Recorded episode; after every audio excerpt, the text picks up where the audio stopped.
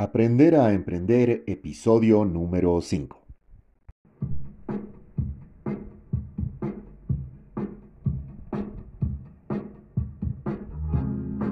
Bienvenidos a Emprender al Aprender, nuestra reunión semanal para hablar de emprendimiento, desarrollo personal y digitalización.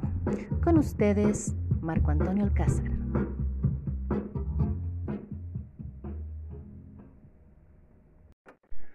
Al momento de empezar con cualquier emprendimiento, generalmente uno de los primeros análisis que realizamos están orientados a determinar el costo de los materiales e insumos físicos, dejando de lado completamente el costo de los intangibles involucrados en su elaboración. Aspecto que es natural considerando que en primer análisis acerca de este punto monetizar el valor de lo intangible parece aún prematuro. Sin embargo, es necesario pensar que en un futuro próximo el costo de materiales será mínimo en comparación con lo intangible, en este ambiente, las reglas de negocios convencionales dejarán de funcionar, cediendo el paso a nuevos modelos de negocio orientados a la gerencia de la imaginación humana. En este nuevo escenario, solo aquellas organizaciones que sean completamente flexibles ante el cambio y capaces de adaptarse a este tienen esperanzas de sobrevivir y tener éxito. La organización exitosa del futuro debe tener la capacidad para gerenciar la imaginación de las personas, creando un ambiente favorable para la innovación, ya que esto es lo que creará valor en el mercado. Hoy en Emprender al Aprender revisaremos esta temática, reflexionando acerca de los factores que inciden en que una empresa logre perdurar en tiempos de permanente cambio en la era de la revolución del conocimiento que estamos empezando a vivir, en lo que conocemos como la cuarta revolución industrial. Bienvenidos.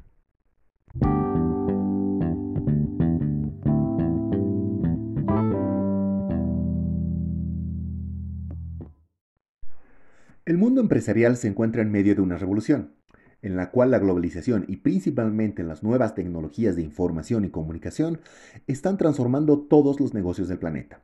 Para subsistir en este periodo, toda empresa debe estar dispuesta a cambiar. Solo podrán prosperar aquellas con verdadera pasión por el aprendizaje y por la adaptación. Muchas empresas están estancadas, desorientadas y tienden a ser monótonas, ya que el carácter de la habilidad para adaptarse a los cambios requeridos no es uno de sus fuertes.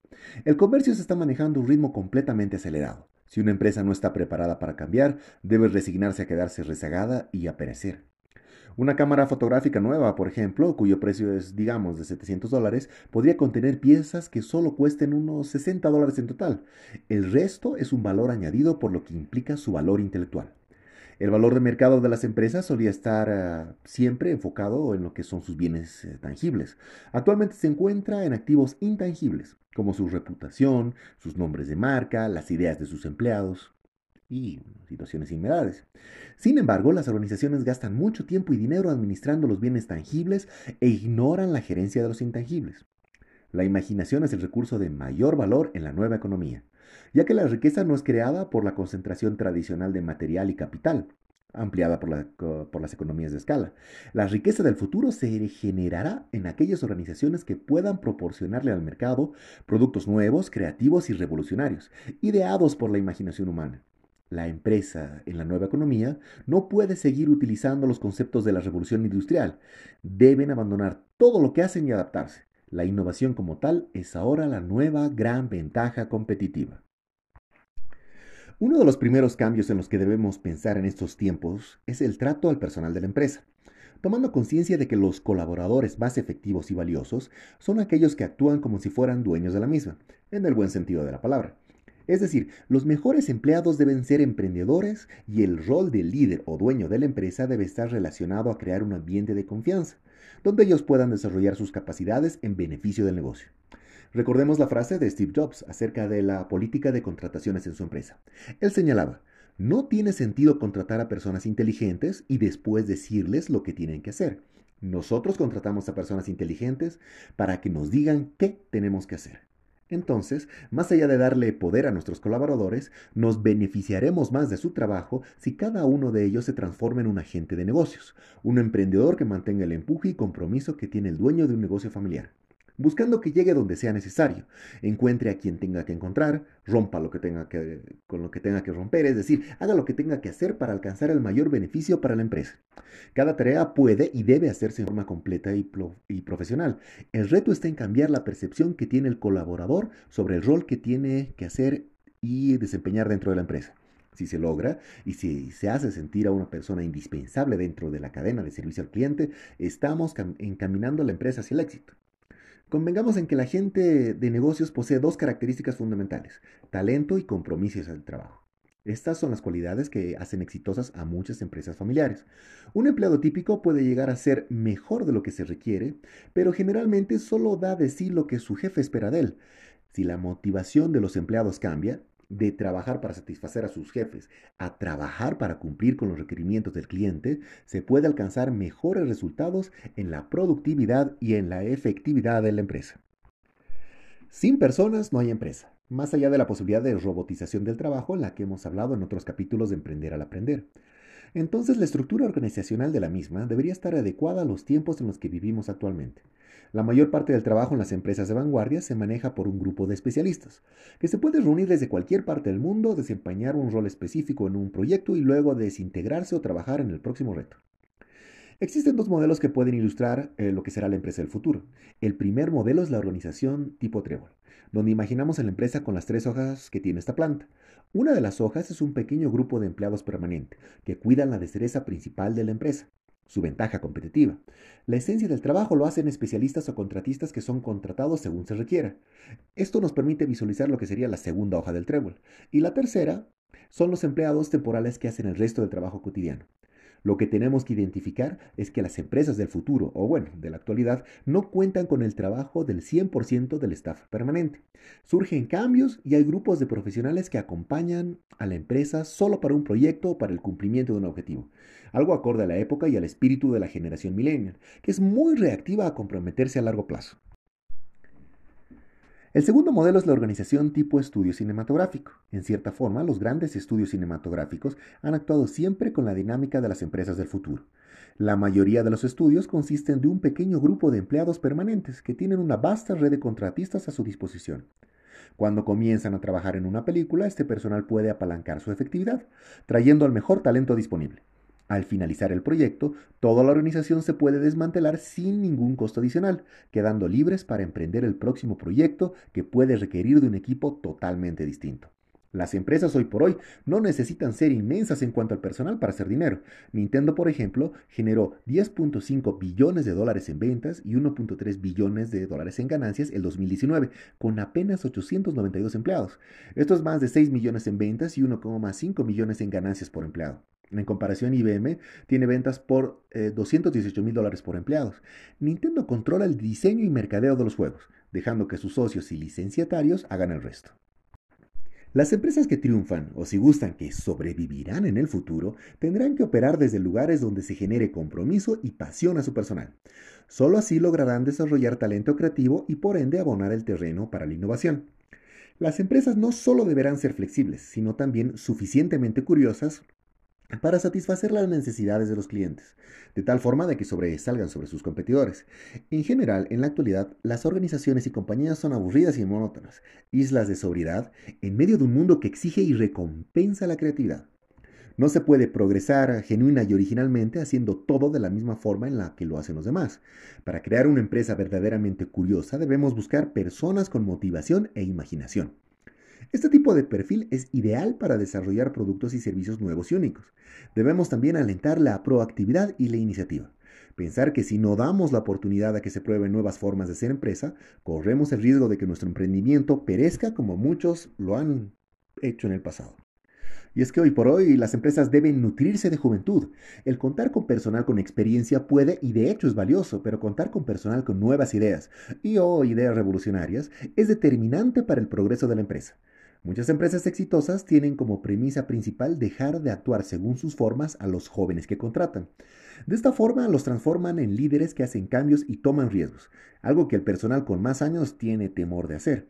Otro punto importante en este nuevo desafío en el cual se busca promover la originalidad es que es necesario asegurarse que todo el personal tome vacaciones.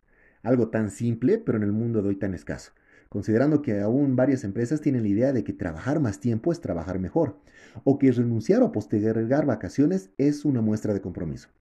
La gente que se encuentra en posiciones claves tiende a trabajar sumamente duro por largos periodos de tiempo, sin darse cuenta que al no tomar vacaciones no tienen la oportunidad de refrescar sus mentes y restituir los niveles de energía. También es necesario alentar los sabáticos. Estos meses libres permiten desarrollar y cultivar nuevas ideas. Otro consejo importante es rediseñar los espacios físicos, crear un ambiente que refleje flexibilidad en términos de espacio o animarse definitivamente a entrar en la modalidad del teletrabajo. Este sistema permite realmente atraer a nuevos valores a la empresa y repercute en múltiples ahorros para el emprendimiento, que deja de pagar servicios, mantenimiento, limpieza y otros. Manteniendo el enfoque de que la empresa debe primar la innovación, es posible pensar que más allá de buscar la especialización del colaborador, éste debe constantemente asumir nuevos retos y enfrentarse a nuevos desafíos. Es una estrategia útil formar equipos de trabajo por proyecto, liberando a que todos se formen y se desmantelen según se requiera. Otra alternativa a ser evaluada es iniciar programas educativos atípicos, llevar a la empresa personajes interesantes para que hablen con el personal, en lugar de los tradicionales consultores que predican más de lo mismo y no necesariamente con información actualizada. Introducir mecanismos para medir la curiosidad promueve la imaginación en el personal. Por ejemplo, podemos solicitar reportes sobre los nuevos productos en diferentes ámbitos que más hayan llamado la atención, o pedir tal vez que las personas participen identificando cuáles son las prácticas empresariales que consideren más interesantes, en sí promover la participación y de alguna manera la investigación. Buscar proyectos poco comunes. Trabajar solo en aquellos que se consideren interesantes o emocionantes. Los proyectos de voluntariado empresarial, más allá de generar buena reputación para la compañía, permiten que el personal se comprometa con causas que son de su interés. Y esto a su vez promueve la lealtad hacia la empresa. De más está decir que si buscamos promover la iniciativa y la innovación, se debe educar con el ejemplo. Si la cabeza de la empresa no hace las cosas diferentes, el resto lo seguirá. Un líder debe ser empático e ingenioso e integrarse al personal de manera auténtica. Debe indagar acerca de todo, aplicar la curiosidad más allá del mercadeo y la investigación. Debe lograr que el trabajo sea considerado por el equipo como algo dinámico y de reto permanente. Una buena herramienta puede ser promover que se realicen actividades que sean amenas y refrescantes, permitir al personal que se distienda mientras trabaja en proyectos difíciles, buscar el cambio de ritmo regularmente, cuando haya mucha presión, declarar mediodía libre y llevar a todos los empleados a un parque de diversiones, un lugar agradable, eh, pensar en algo innovador. Crear un cargo para la diversión de la empresa es algo que también podemos implementar considerando de que lo que estamos tratando de buscar es eh, un ambiente laboral donde se incentive la creatividad. Hasta aquí seguramente muchos pensarán que estoy exagerando con las medidas planteadas para el personal. Somos una empresa y no un parque de diversiones. Podrá ser nuestro análisis inicial, pero... Y acá hay un pero muy grande. Recordemos que estas medidas que estamos promoviendo surgen a raíz del cambio en el comportamiento del cliente. Sus expectativas han cambiado. Y es necesario pensar también que nuestros colaboradores también han cambiado. Ellos, nuestro equipo, nuestros socios, el núcleo de nuestra empresa, cada vez se preocupan más por su situación sus aspiraciones, su satisfacción y su felicidad laboral. Es así que llegamos a un punto de inflexión en las empresas, donde estas cada vez son más conscientes de que el talento humano se ha convertido en una clara ventaja competitiva.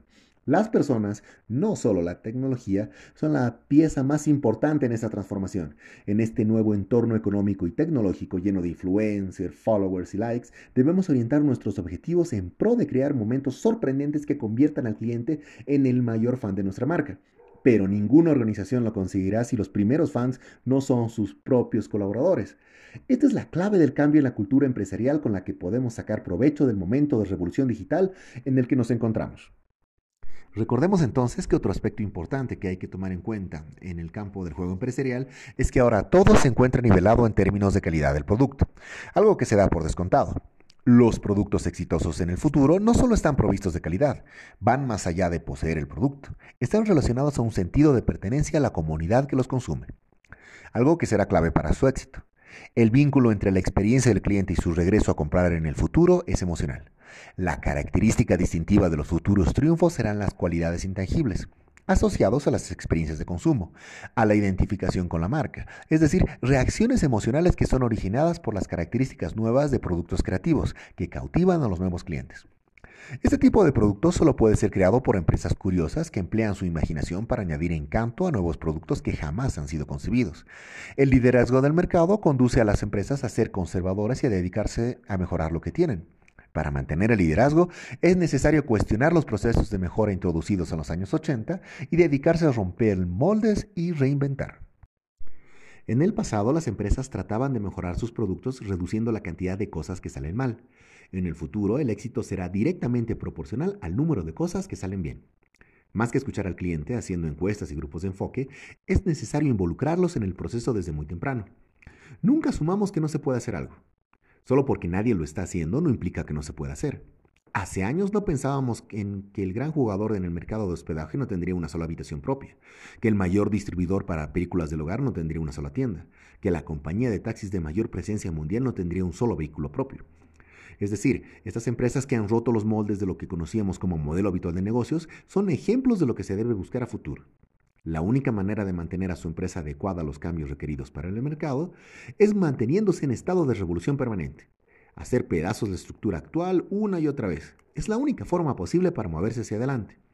El cambio y la mejora continua ya no son suficientes. En estos tiempos, una revolución perpetua es necesaria. La obsesión por actuar en todo lo que sucede alrededor es esencial. Si la empresa no comete errores de vez en cuando, entonces usted no está a la vanguardia. Aprenda a aceptar pequeños fracasos. Ese es el movimiento y la evolución permanente que tienen las empresas de hoy.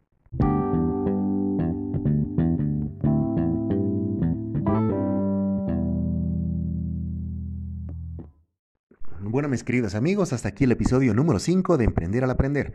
Ha sido un gusto compartir con ustedes. Espero que estas ideas que he compartido les hayan sido útiles. Si es así, les agradeceré puedan compartir este episodio o recomendarlo a sus amigos o colegas. Recordarles también que nos sigan en las redes sociales buscando la página Emprender al Aprender, donde contamos con material acerca de los temas que vamos tratando y otros que seguramente van a ser de su interés. Pronto además empezaremos con webinars y cursos que les serán seguro de mucha utilidad. Nos vemos entonces cuando ustedes gusten por este canal.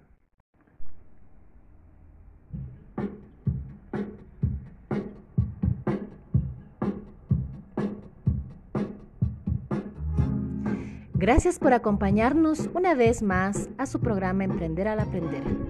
Los esperamos cuando gusten para continuar conversando acerca de emprendimiento, desarrollo personal y digitalización.